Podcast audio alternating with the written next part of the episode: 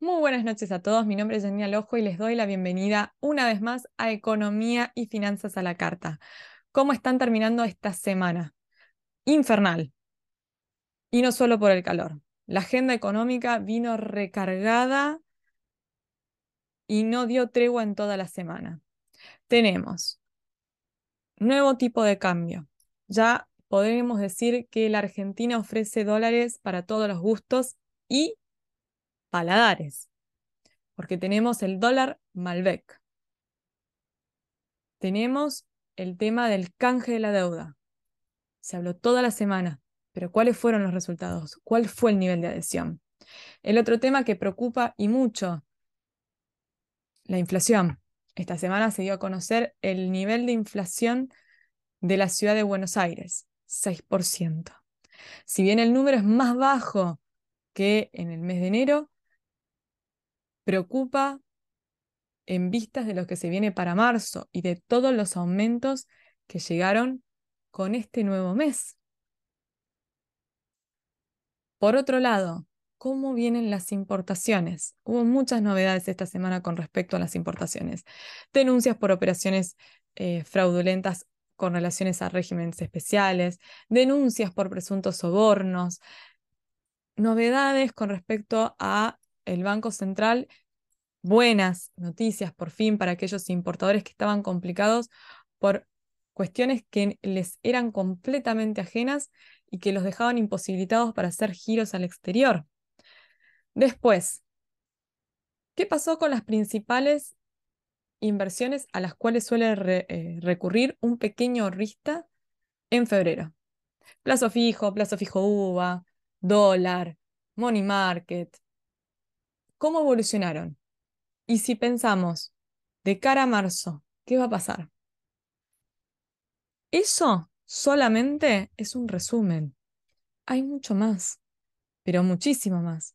Por la sequía, la Argentina se espera tenga pérdidas de no menos de 19 millones, 19 mil millones de dólares. Esto equivale a 3 puntos del PBI es la actualización que hizo esta semana la Bolsa de Comercio de Rosario sobre la producción de soja, maíz y trigo. Imagínense en el impacto que esto va a tener en la recaudación fiscal y en el otro problema grave que teníamos y que seguimos teniendo, que son las reservas. Por otro lado, el Banco Central prorrogó una norma que encarecía desde, diciembre, desde septiembre pasado el crédito a los productores que tuvieran soja en acopio.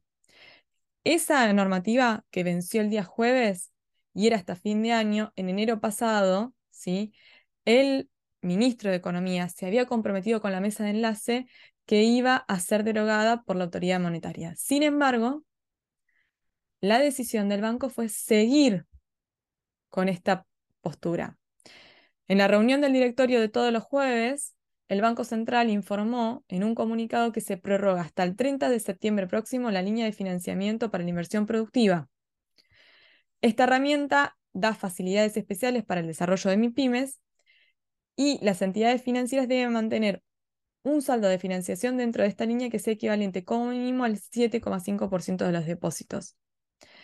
Si bien no hace referencia a una tasa mínima para los productores de soja, la continuidad de la medida queda en marco ¿sí? de lo que seguirá con esta línea de financiamiento y a través de la comunicación A7720 se prorroga hasta el 31 de diciembre del 2023 todas las disposiciones previstas respecto al punto 7.3 de las normas sobre tasas de interés de operaciones de crédito y lo que tiene que ver con la sección de políticas de crédito.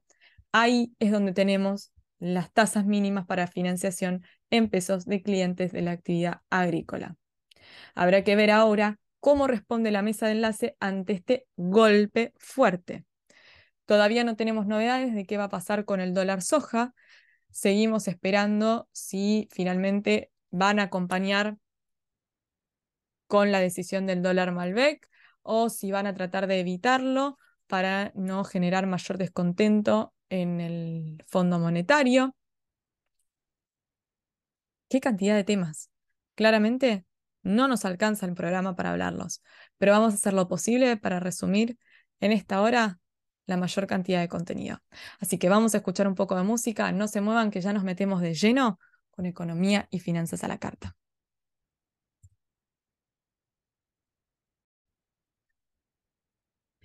Bienvenidos a Economía y Finanzas a la Carta y vamos a arrancar el programa charlando sobre el tema del cual se conversó durante todo el fin de semana. Desde Mendoza, el ministro de Economía anunció la llegada de un nuevo dólar, el dólar Malbec. Oficialmente podemos decir que en la Argentina hay dólares para todos los gustos y paladares. ¿Qué es lo que sabemos hasta ahora? Que desde el principio de abril se va a habilitar un tipo de cambio diferenciado para el sector vitivinícola. Desde 2022, el complejo agroexportador venía solicitando un dólar especial, como en su momento se le había ofrecido al sojero, y si bien en varias ocasiones se discutió la posibilidad de implementarlo, nunca se concretó.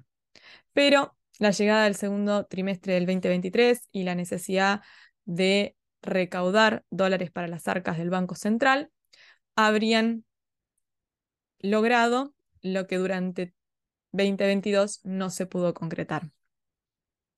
Obviamente, desde Economía le, solicitarían a las empresas que mantengan una política de precios adecuada para el mercado local.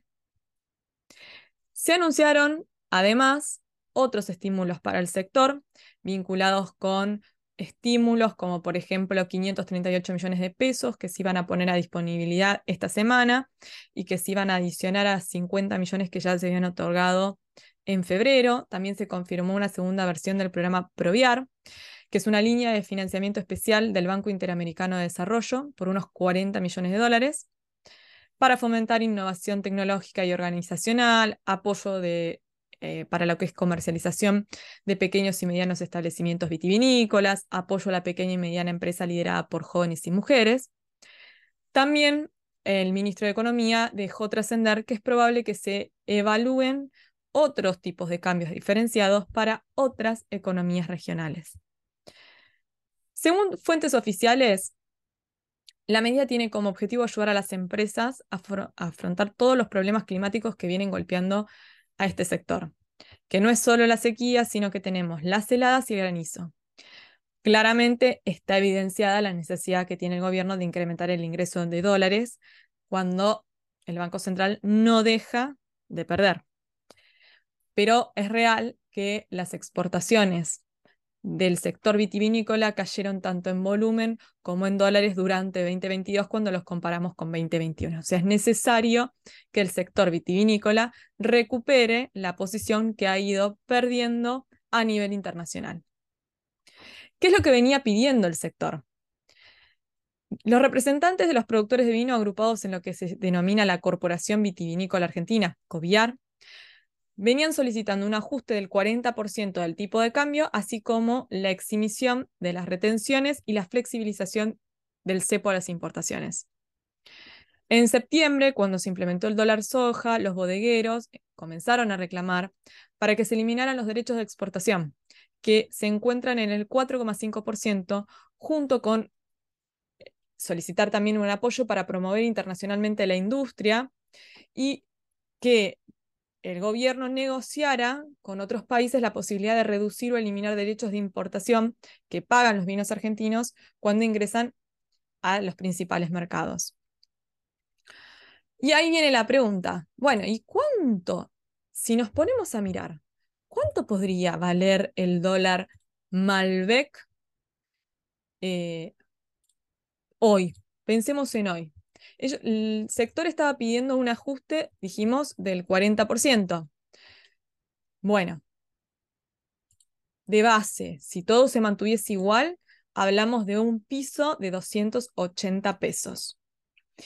Pero tengan en cuenta que durante el mes se va devaluando el peso. O sea, la política de crawling peg del Banco Central hace que yo estoy tomando una cotización de hoy y me falta todo lo que eh, tiene que seguir transcurriendo de acá hasta abril.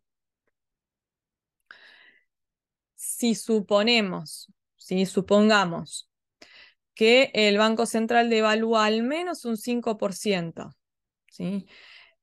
lo que hace sería bajar la tasa de crawling peg, como viene haciendo en los últimos meses, y a fin de mes el dólar mayorista ronda, supongamos, los 208 pesos, nos encontraríamos con que el dólar Malbec debería estar en un valor cercano a los 290 pesos. ¿Por qué hacen mención los bodegueros de la necesidad de eliminar el cepo a las importaciones? Porque desde mediados de 2022 el sector viene siendo afectado por las trabas que soporta toda la industria nacional. ¿Qué problemas tienen? No ingresan barricadas, papel, corchos, etiquetas, insumos que son claves para el sector. También tienen problemas porque al caer las importaciones está habiendo problema con la frecuencia de los buques. Entonces, más allá de tener que luchar con las dificultades que tienen para colocar su producto en el exterior, se encuentran con la difícil tarea de poder garantizar la provisión una vez que el comprador internacional ha colocado el orden de compra.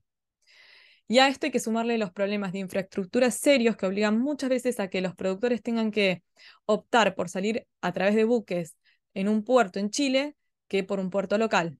¿Por qué? Porque el costo de llegar hasta el puerto de Buenos Aires, por ejemplo, tiene un terrible impacto en los márgenes. Más allá del costo que va a implicar este tipo de cambio diferencial en términos de emisión, aparentemente el Fondo Monetario no estaría muy contento con este anuncio y tampoco estaría muy contento con la aprobación de la moratoria previsional que se hizo la semana pasada. ¿Por qué?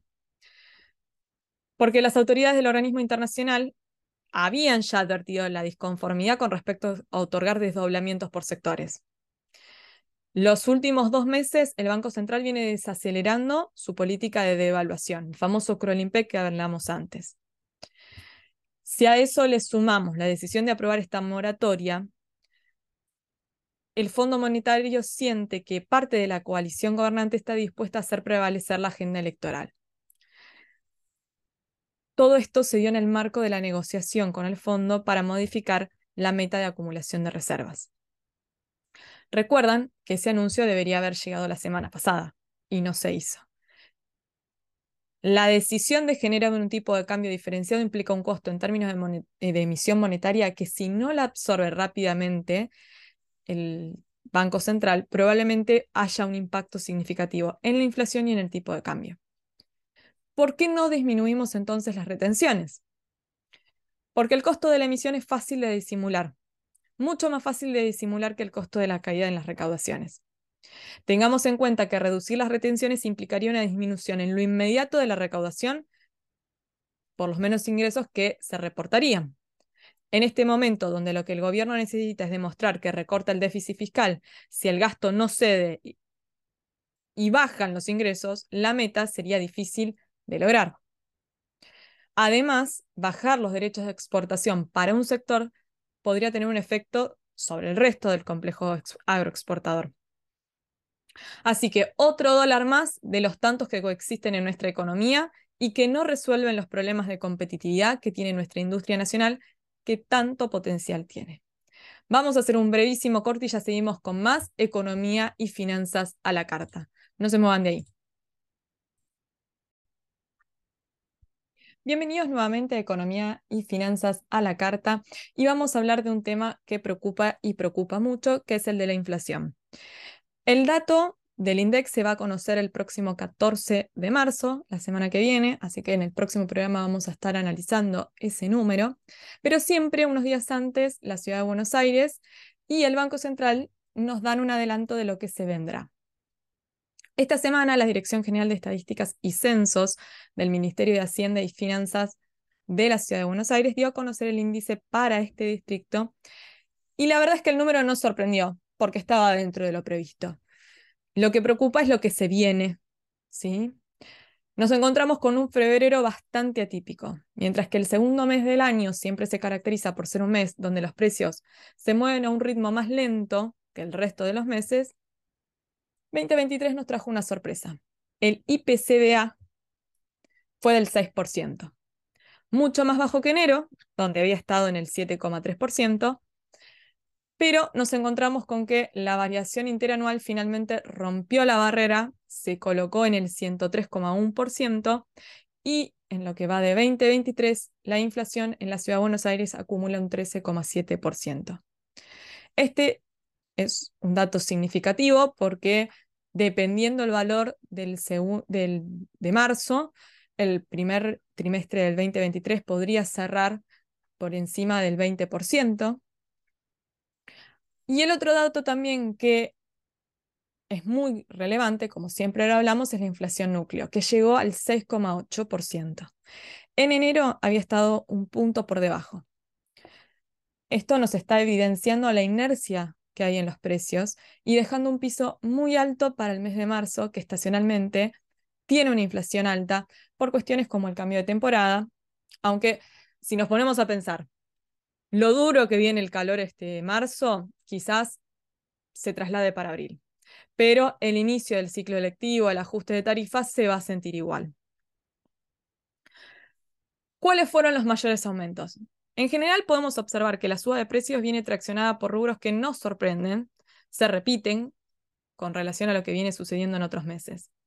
Vivienda, agua, electricidad, gas y otros combustibles, alimentos y bebidas no alcohólicas, restaurantes, hoteles, salud y recreación. Eh, tenemos que estos cinco conceptos justifican el 76,6% de la suba del índice general. Vamos a ir analizando qué pasó en cada caso. Vivienda, agua, electricidad, gas y otros combustibles aumentaron un 8,5% con respecto al mes anterior y la variación interanual se ubica en el 113,6%. ¿Con qué nos encontramos? El aumento en los gastos comunes, las expensas, los alquileres. Esto explica gran parte de la suba, pero también sigue impactando la quita de subsidios a las tarifas, en particular en el caso de la electricidad. Alimentos y bebidas no alcohólicas mostró un alza de un 7,7%, con una variación interanual del 104,4%. El impacto de la suba de la carne ya empieza a sentirse. Tengamos en cuenta que registra una suba del 15,2%. 15,2% es la suba en el valor de la carne. Lo siguen de cerca pan y cereales, 5,7%, la leche y productos lácteos un 6,3% y frutas un 11,3%. En el caso de la carne, el esquema implementado por el gobierno que llegó hacia mediados de mes puede que no haya impactado en el número y su efecto se vea trasladado a marzo. Pero la realidad es que Queda en evidencia una vez más que el programa de precios justos no solo no llega a todos los puntos de venta, sino que tampoco está logrando calmar la inflación. Durante febrero se renegociaron los acuerdos de precios y muchos productos que estaban congelados fueron actualizados y esto tuvo un impacto significativo en el índice. Probablemente a medida que la inflación vaya perforando el bolsillo de los consumidores, se vea que más consumo se traslade a los grandes supermercados y se aleje de los comercios de cercanía ya que en estos es más difícil de encontrar los productos que están alcanzados por el programa.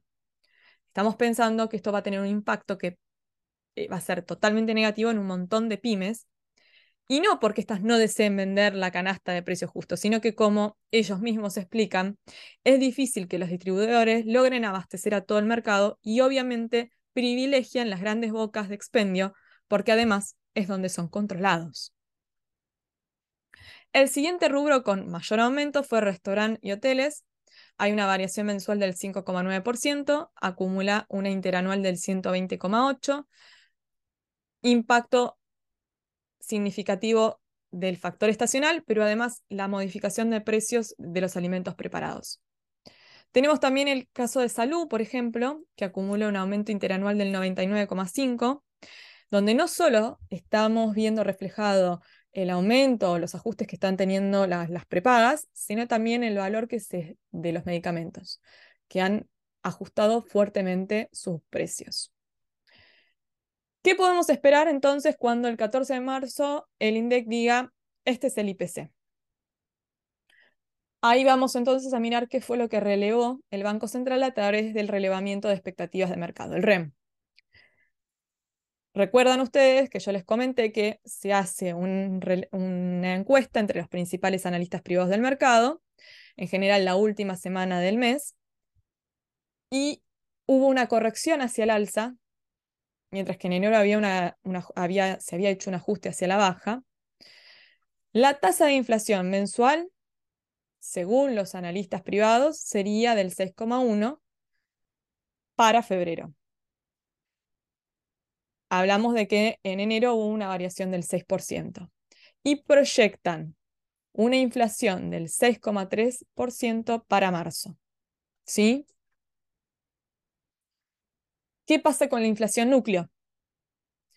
La inflación núcleo, según este relevamiento, estaría en el 6%, ¿sí? un, 0,6% superior al valor pronosticado en la encuesta previa. Y al igual que en el caso de la inflación a nivel general, se hicieron correcciones en todo lo que viene para marzo, abril, hacia el alza. ¿sí? Otro dato más que significativo que arroja este relevamiento que hizo el Banco Central es que para el periodo entre marzo y agosto las variaciones agregadas proyectan una inflación promedio mensual del 5,8%. Para todo 2023 se estima una variación de precios en torno al 103,5%. Y para 2024 y 2025, ¿sí? Hay previsiones. Se esperaría para 2024 un 81,7% y recién para 2025 una inflación del 53,8%. ¿Qué va a pasar con la actividad? Quienes participaron de este relevamiento proyectan una variación real interanual del Producto Bruto Interno, o sea, del PBI, en 2023 del 0%.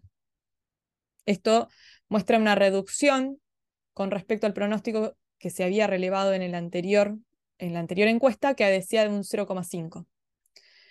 Para 2024 son un poquito más positivos, piensan que el crecimiento económico va a estar en el 1%. En general, el IPC nacional suele estar unos puntos por debajo, por lo menos en los últimos meses es lo que hemos visto, que el IPCBA. Por lo que febrero quizás, mientras que la ciudad la inflación fue del 6%, en nivel nacional puede empezar más con 5 que con 6 no deja de ser un valor preocupante. ¿Sorprende? No, porque más allá de que los aumentos se sienten en el bolsillo, no se están tomando medidas serias para atacar el problema de fondo. El único camino para reducir la inflación es reducir la emisión monetaria. Si no hacemos eso y además le seguimos sumando el cepo a las importaciones, se amplifican las distorsiones por faltantes de mercadería y generamos un combo explosivo. Marzo, en cuestión de inflación, probablemente se venga recargado. Vamos a un brevísimo corte y ya volvemos con más economía y finanzas a la carta. No se muevan de ahí. Bienvenidos nuevamente a Economía y Finanzas a la Carta y vamos a hablar de uno de los grandes temas de la agenda económica de esta semana, el canje de deuda. El lunes, el Ministerio de Economía anunció que se iba a reunir con los principales representantes de las entidades financieras de nuestro país para definir una oferta de canje con el objeto de despejar los vencimientos de deuda del segundo trimestre del año.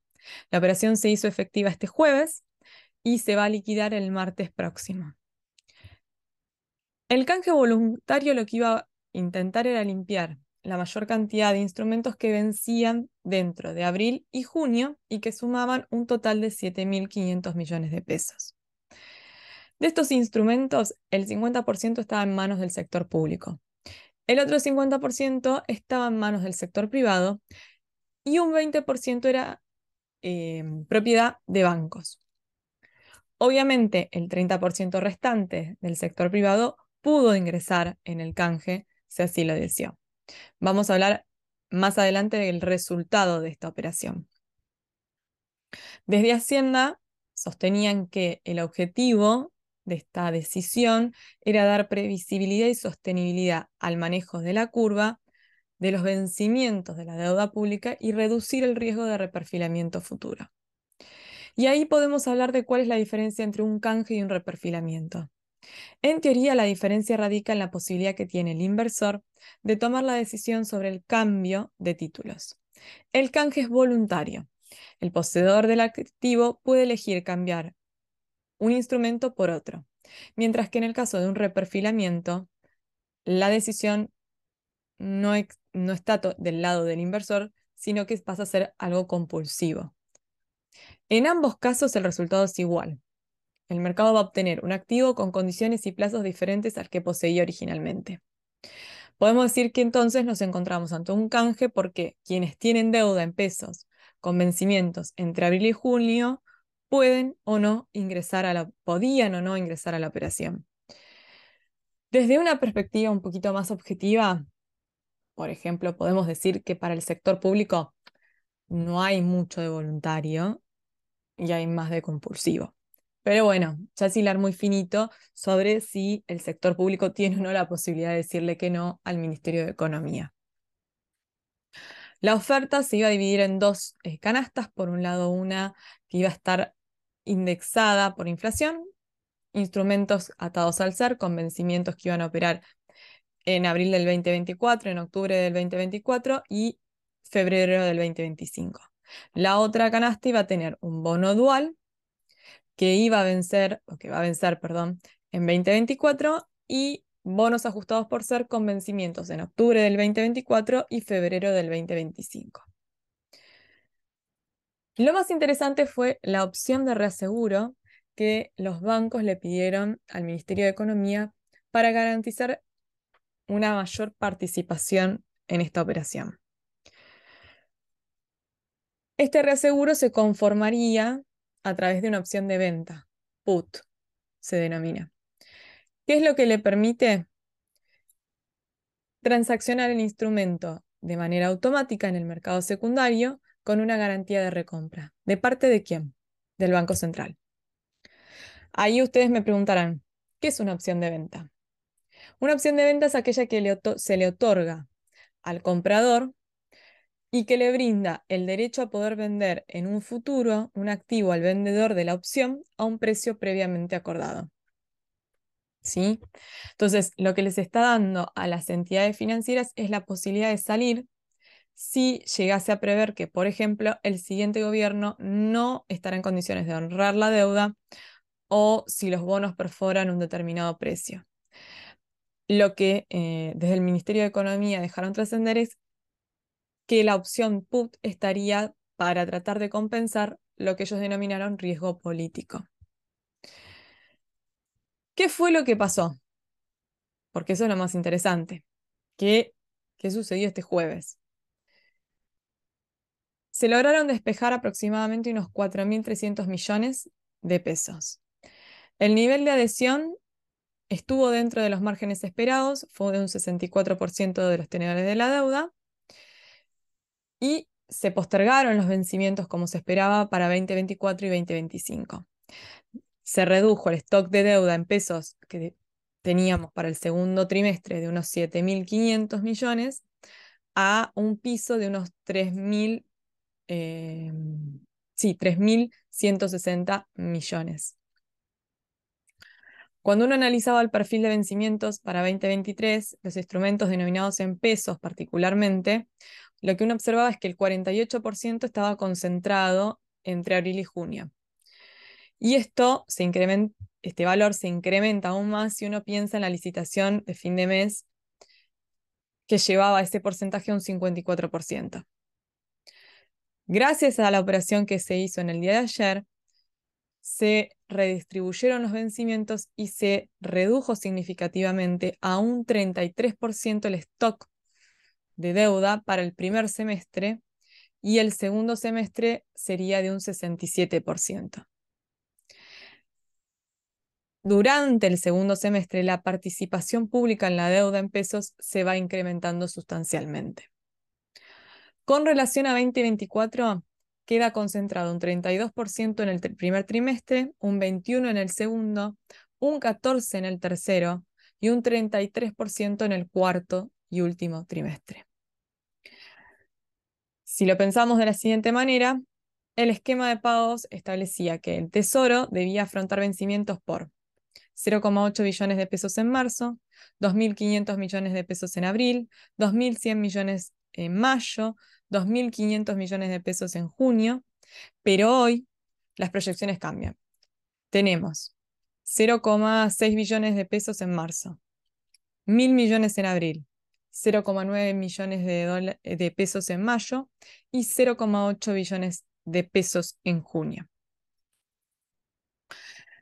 A ver, son estimaciones, pero, y digo estimaciones porque esto es reciente y los números todavía se están calculando, pero preliminarmente se habla de un 61,5% de adhesión de los vencimientos del segundo trimestre y casi de un 73% de aquellos instrumentos que vencían ahora a fin de mes. ¿Quiénes participaron de la operación? Ahora vamos a lo, a lo más interesante. En lo que respecta al sector financiero, principalmente tenemos Banco Nación, Banco Provincia, Banco Ciudad, Banco Credicop, Santander, Galicia y el ICBC. También hubo algunos fondos comunes de inversión y tesorerías corporativas que hasta el momento venían operando con vencimientos a corto plazo. En particular, aquellos que se encuentran nucleados en lo que es el CAF, eh, CAFICI, eh, fondos fiduciarios, fondos de garantía y algunos agentes de mercado de capitales. En el caso de las compañías de seguro participaron empresas de casi todas las cámaras. También participó la provincia de Córdoba, que llevó a cabo una operación de canje por unos 8 mil millones de pesos. Cuando se analiza en detalle la adhesión y la participación, es necesario destacar que solo el 30% de los privados, recordemos, retrotraigámonos, un 20% estaba en manos de los bancos, ingresaron no es un porcentaje menor, un 30%. Más considerando lo difícil que estaba haciendo para Hacienda quebrar ese horizonte, esa barrera que le imponían las pasos. Así que es un porcentaje significativo de adhesión. Ya hubo dos canjes de deuda desde que Massa comenzó su gestión y uno fue este año, en enero del 2023. El anterior fue en noviembre. Las diferencias con este están en la vida de los instrumentos ofrecidos y el volumen operado. En los dos primeros, en promedio, no se pasaba de los ocho meses en cuanto a los instrumentos que se ofrecían. En este caso, los activos tienen vidas promedios que superan los 18 meses. Con respecto al volumen, tenemos que en las oportunidades anteriores, como puede ser en noviembre, se prorrogan vencimientos por 0,9 billones de pesos y en enero 2,9 billones de pesos. Bueno, ayer se operó por más de 4, de más de 4 billones de pesos. Probablemente una de las cosas que haya incidido más haya sido esta propuesta tentadora de la opción de venta y en lo que respecta a esta opción hay que hacer una aclaración. Había ya la posibilidad para los bancos de ejercer esta opción, pero eran penalizados por el Banco Central. ¿Cómo? Con un spread de 200 puntos sobre la tasa operada del día anterior. Entonces, además de ofrecerles la opción de put, lo que se hizo fue bajar la penalidad. ¿Para qué? Para poder facilitar la colocación de los instrumentos. El spread ahora se va a reducir solamente a 30 puntos. Y hubo un bonus track adicional. Para allanarle el camino al Ministerio de Economía, el jueves el Banco Central tomó una decisión significativa y modificó los cálculos del efectivo mínimo de manera tal que los bonos del canje pudieran ser ingresados, así como hasta ahora se podían ingresar otros con menor plazo. Si bien es cierto que la operación llevada adelante por Hacienda es una herramienta válida y que permitió suavizar la curva de vencimientos para los próximos meses, realmente lo único que estamos haciendo es patear el problema para más adelante.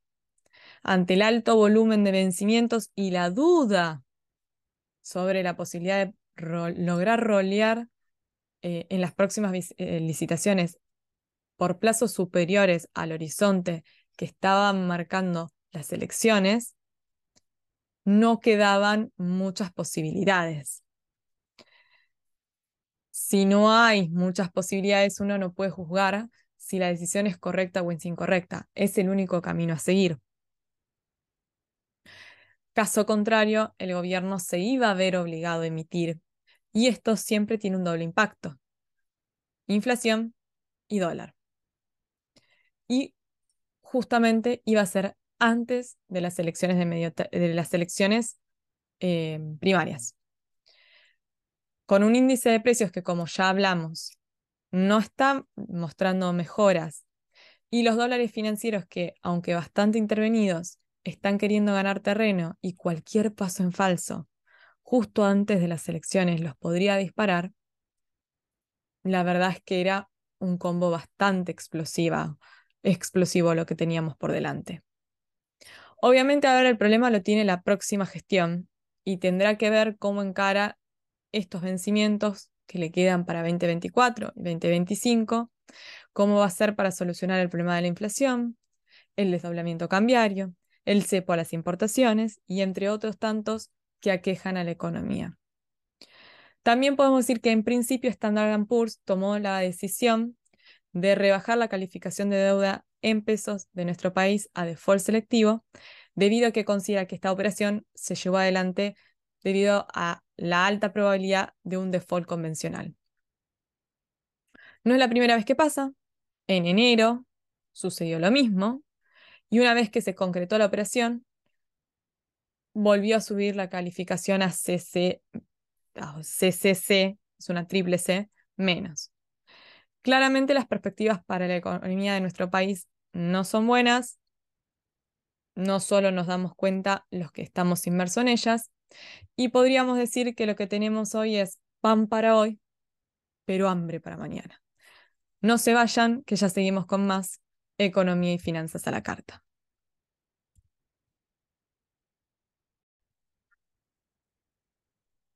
Bienvenidos nuevamente a Economía y Finanzas a la Carta y vamos a hablar de un tema que siempre está en agenda, que es el de las importaciones. Esta semana el gobierno dio a conocer que desde el 17 de octubre y hasta mediados de febrero habría autorizado, bajo el sistema CIRA, la salida de 27.335 millones de dólares, que esto correspondería a la aprobación de solicitudes del 75% en cantidades, 76% en montos y 87% en empresas. El termómetro de la calle marca valores totalmente diferentes y cualquier pyme puede dar fe de esto cuando se encuentra con situaciones de posibles roturas de stock, desabastecimiento, posibles paradas de, de, de fábrica, empresas teniendo que cambiar el producto que ofrecen por falta de insumos, empresas que están ofreciendo sus productos en vidriera con precio dólar. Pero no fueron las únicas novedades que hubo esta semana con respecto a las importaciones. Por un lado tenemos la denuncia que realizó la Dirección General de Aduanas al detectar inconsistencias fiscales en torno a más de 100 personas que habrían durante el segundo semestre de 2022 registrado operaciones por casi 8 millones de dólares, haciendo abuso y distorsión del régimen simplificado de envíos internacionales. Lamentablemente, este es un sistema, el courier, que es muy utilizado por los importadores y que este tipo de distorsiones han traído muchos problemas donde los importadores primero empezaron a tener problemas para hacer pagos anticipados. Si bien no está alcanzado el régimen de courier por la comunicación 7622. Los bancos indicaban que solo se podía pagar anticipadamente si estaban dentro de las excepciones de esta comunicación, que no los alcanza. Después empezaron a em, dificultar el acceso a, a los importadores que eran personas físicas y ya esta semana han reportado problemas personas jurídicas para pagar importaciones realizadas por régimen de courier. El otro tema del cual se habló y mucho esta semana fue de supuestos gestores que cobran entre un 8 y un 15% del valor FOB de la mercadería a cambio de obtener la aprobación. En febrero, el gobierno había presentado una denuncia ante la justicia federal por una, ante eh, eh, la detección de una organización delictiva que exigía dinero a cambio de la aprobación de las IRAS. Estamos hablando de gente que está especulando con la necesidad y la ansiedad de empresas, de fabricantes que ante la desesperación ya no saben a quién más recurrir y realmente es algo que hay que investigar y que si es así como se está denunciando, hay que pararlo. Pero hay buenas noticias. El Banco Central trajo una buena noticia esta semana y es que aquellas empresas que habían tenido problemas debido a que en su momento habían realizado pagos con CIMI categoría A de manera anticipada, nos retrotraemos a 2022, ¿sí? Y que cuando tuvieron que hacer el despacho debido a problemas operativos, tuvieron que oficializar utilizando una CIMI categoría B o C, van a poder recuperar el pago anticipado. ¿Qué sucedía? Como las empresas se presentaban ante las entidades financieras con un despacho que había utilizado una CIMI con categoría diferente a la cual habían empleado para hacer el pago y que tenía condiciones de acceso al mercado diferentes, las entidades financieras denunciaban por incumplimiento a estos importadores y los dejaban inhabilitados para realizar el giro al exterior de manera anticipada. Muchos importadores en estos casos, por intermedio de sus entidades financieras, realizaban consultas al Banco Central para que fuese este quien se expidiese, pero obviamente el Banco Central no tiene plazos para responder y el tiempo transcurría y las empresas seguían sin poder pagar al exterior.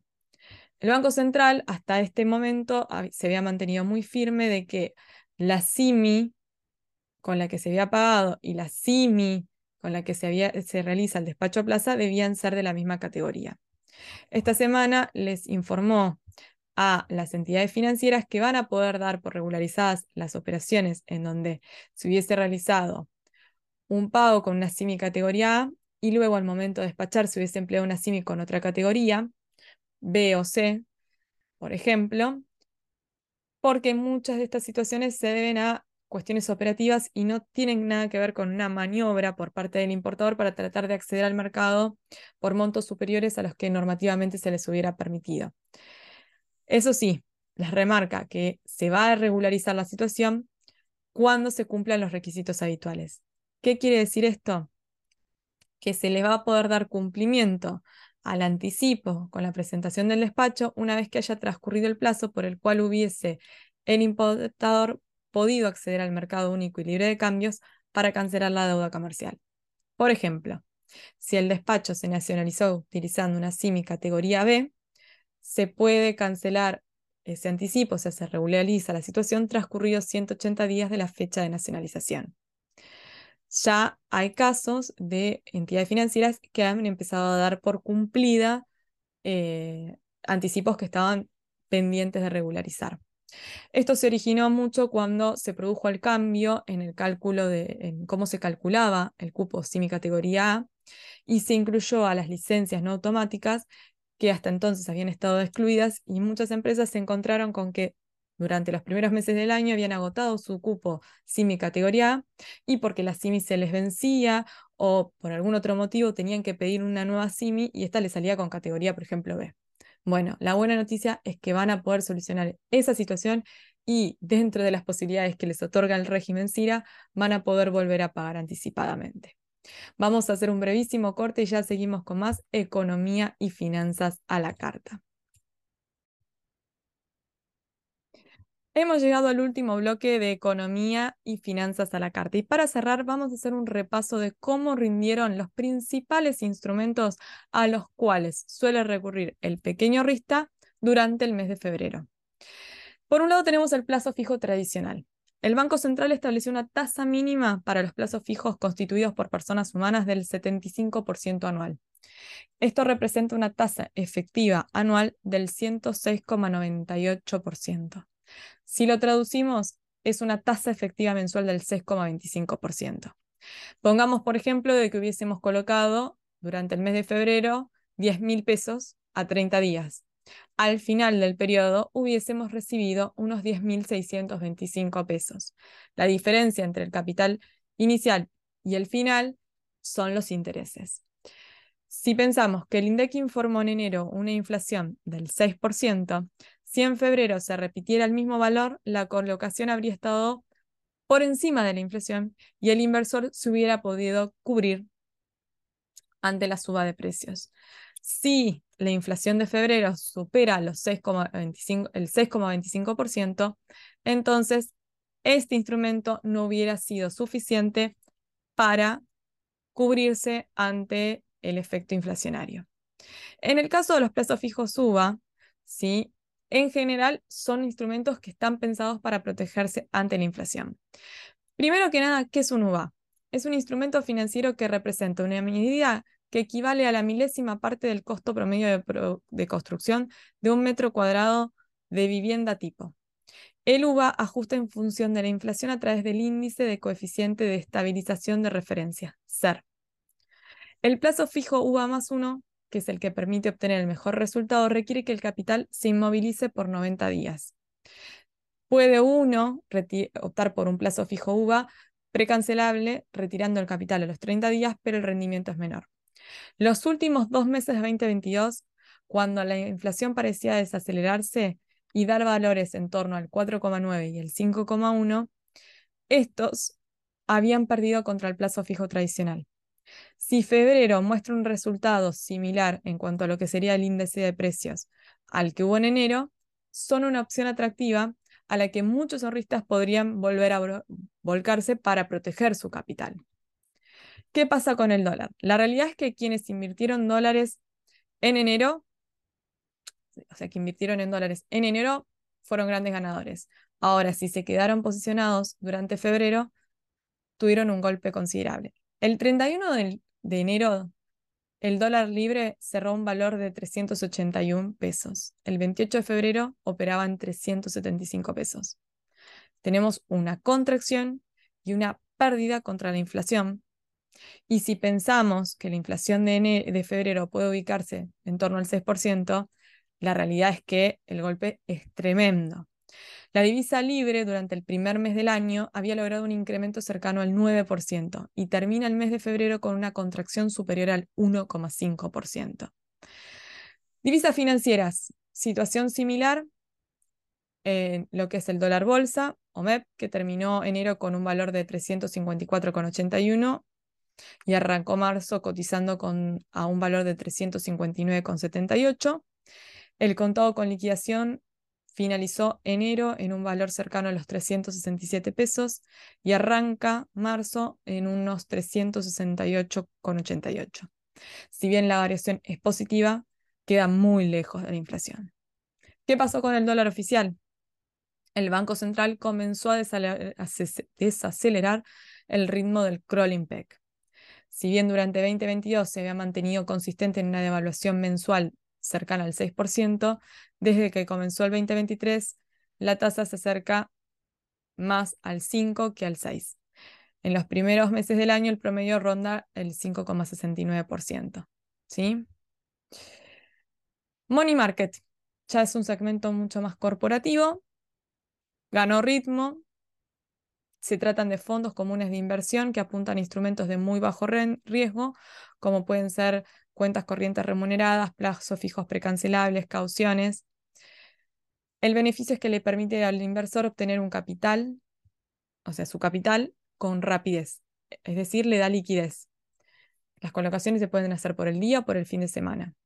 Durante febrero las colocaciones subieron considerablemente en 224 mil millones de pesos. En enero había habido una fuerte salida. ¿Por qué hubo una suba en este instrumento? porque claramente permite una leve cobertura ante la inflación y rápida liquidez. El caso de los bonos realmente llevaría mucho tiempo de analizar y en lo que sí nos interesa es lo que vaya a pasar con las tasas. Una vez que se conozca el número de la inflación del mes de febrero y dependiendo cuán cerca o lejano se posicione el 6%, va a haber o no noticias. Dentro del directorio del Banco Central, las posiciones están divididas. Hay quienes creen que se debe mantener la política actual, otros que consideran que habría que hacer correcciones al alza. Vamos a esperar y ver qué sucede la semana que viene. Si vemos cómo vienen evolucionando las opciones más comunes en los últimos meses, insisto, en el contexto actual, aunque parezca una recomendación poco financiera, la mejor opción sigue siendo comprar todo aquello que uno necesite y más si se tratan de bienes durables, puesto que en un contexto inflacionario como el actual, lo que hoy podemos comprar quizás mañana ya no. Y también entra en juego todo el problema de las importaciones y el abastecimiento en el mercado. Si pueden comprar dólar ahorro, son de los pocos afortunados, no deberían ni dudarlo, ¿sí? A ver, como cada uno decide armar su cartera de inversión, debe responder a un análisis profundo y serio sobre aspectos vinculados al riesgo, el plazo, la necesidad de liquidez, el nivel de aversión al riesgo que uno tiene, qué objetivos persigue y cuáles son las herramientas disponibles, entre muchos otros aspectos a considerar. Siempre que sea posible, hay que tratar de apuntar a la diversificación. Para cada inversor hay una cartera que maximiza el rendimiento y minimiza el riesgo, y es distinta a la del ahorrista de al lado. Por lo que, para lo que a algunas personas les funcione, a otras puede no ser adecuado o no ser lo correcto. Vos, ¿ya te pusiste a pensar en cuáles son tus opciones? Te lo dejo de tarea para la semana siguiente. Como siempre les digo, esto me gusta que sea un ida y vuelta. Los invito a visitar Instagram, arroba mgyaninaeselojo. También pueden ingresar al sitio de la consultora, www.consultoralojo.com, donde tratamos de mantener actualizada toda la información en materia económica, financiera y de comercio internacional que es relevante en este contexto económico tan volátil. Muchísimas gracias, los espero el próximo viernes a las 20 horas por RSC Radio para más economía y finanzas a la carta. Buenas noches y muy buen fin de semana.